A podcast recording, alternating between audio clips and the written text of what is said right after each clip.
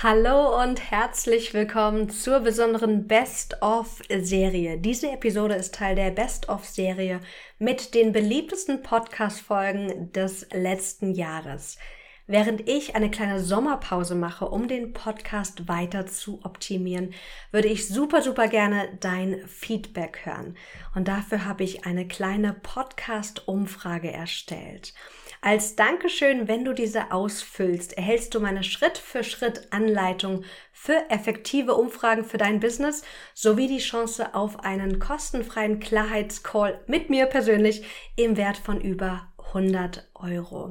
Ich würde mich so, so freuen, wenn du dir kurz Zeit nimmst, meinen Podcast mit mir gemeinsam zu optimieren, indem du die kurze Umfrage ausfüllst.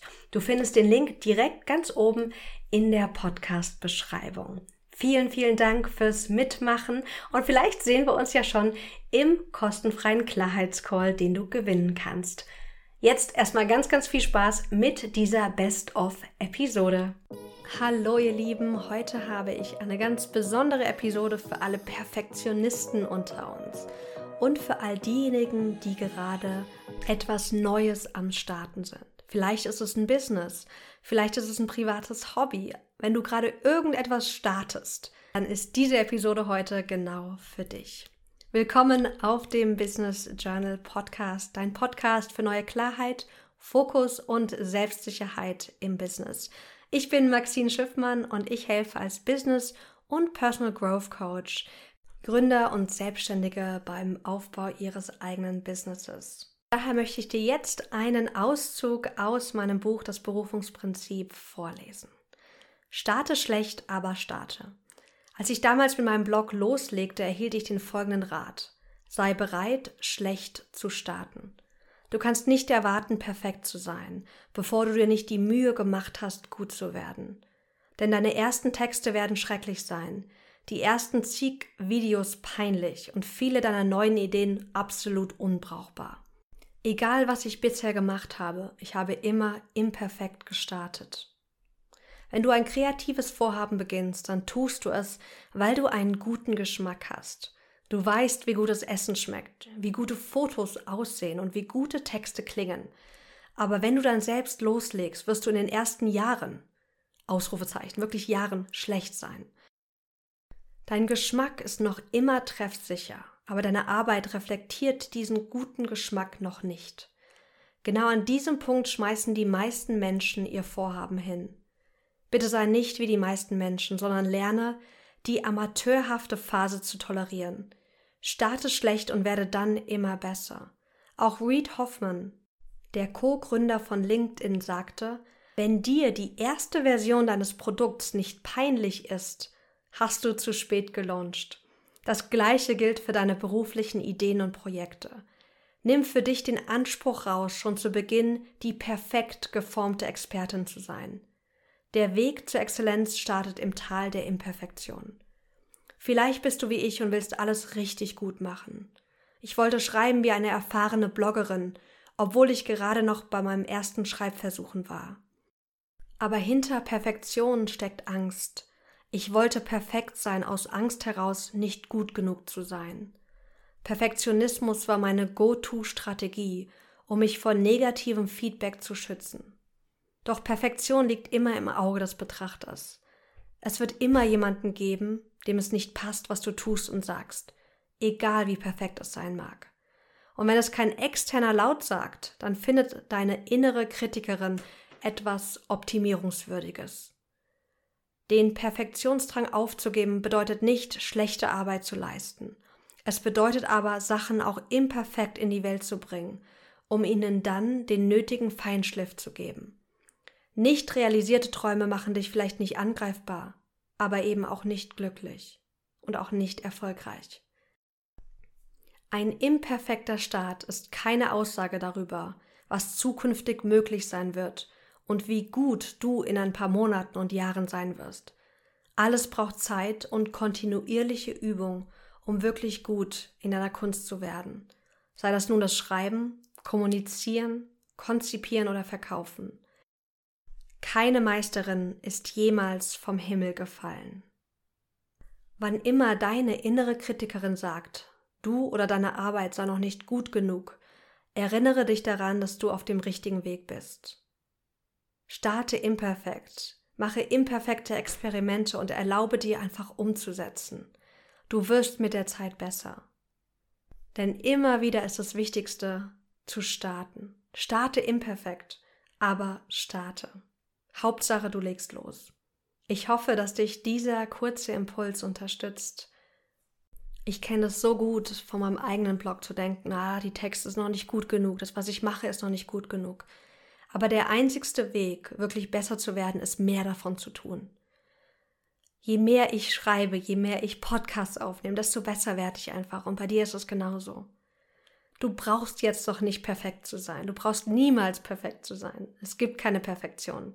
Erlaube dir, dass das gut genug ist, was du jetzt gerade bieten kannst. Dass das, was du weißt, jetzt gut genug ist. Denn es ist es. Und dann bau darauf auf. Einfach Stück für Stück ohne Druck. Zum Abschluss der heutigen Kurzepisode habe ich noch drei kraftvolle Reflexionsfragen für dich. Das heißt, schnapp dir super gerne dein Journal im Anschluss Nimm dir gerne 10 Minuten Zeit und beantworte folgende Fragen. Ich werde sie auch nochmal in die Show Notes stellen, das heißt, du kannst dir die da auch direkt rausschreiben. Frage Nummer 1. In welchen Bereichen bin ich besonders perfektionistisch? In welchen Bereichen bin ich besonders perfektionistisch? Reflektiere hier da die Bereiche oder die Projekte oder konkreten Aufgaben, wo dein Perfektionismus besonders aktiv ist.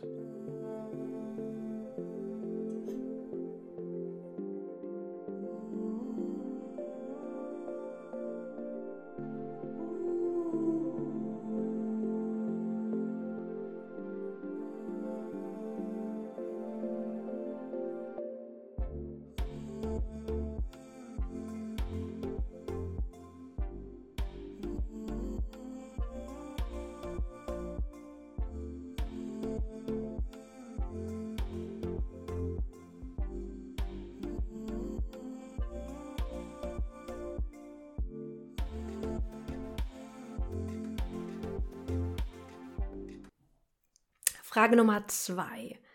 Wann ist dies förderlich und wann sabotiere ich mich dadurch selbst? Es gibt Situationen, wo das vielleicht auch gut ist, dass du eher perfektionistisch bist. Aber es wird Situationen geben, wo du dich dadurch klein hältst, wo du deinen Fortschritt verlangsamst oder dich einfach auf andere Weise dadurch sabotierst. Also, wann ist mein Perfektionismus förderlich und wann sabotiere ich mich dadurch selbst?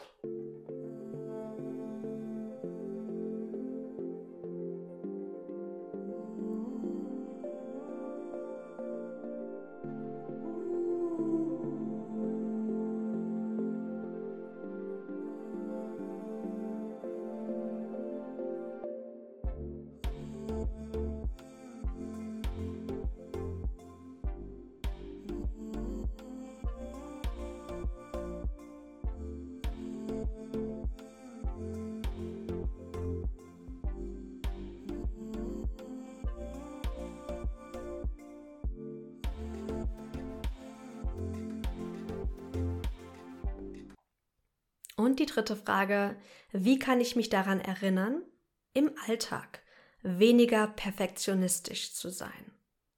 Was brauchst du persönlich? Vielleicht ist es eine Affirmation, ein Mantra.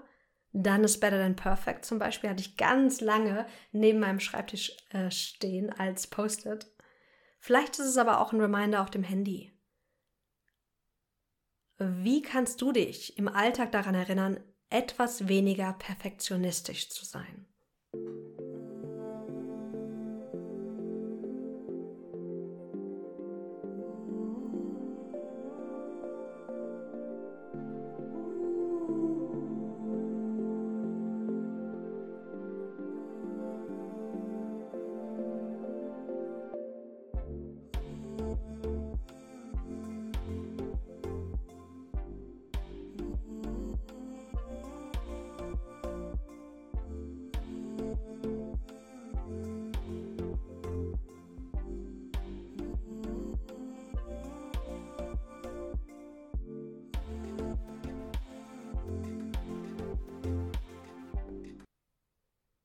Wunderbar. Wie immer, nimm dir so viel Zeit, wie du möchtest für diese Reflexionsfragen.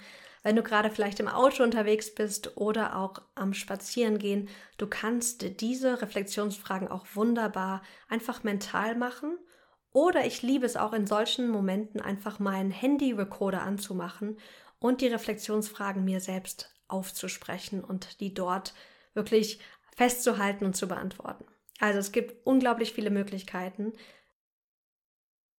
Mit den Worten wünsche ich dir einen ganz, ganz wundervollen Resttag. Ich hoffe, es geht dir gut. Fühl dich umarmt und bis ganz bald auf dem Business Journal Podcast.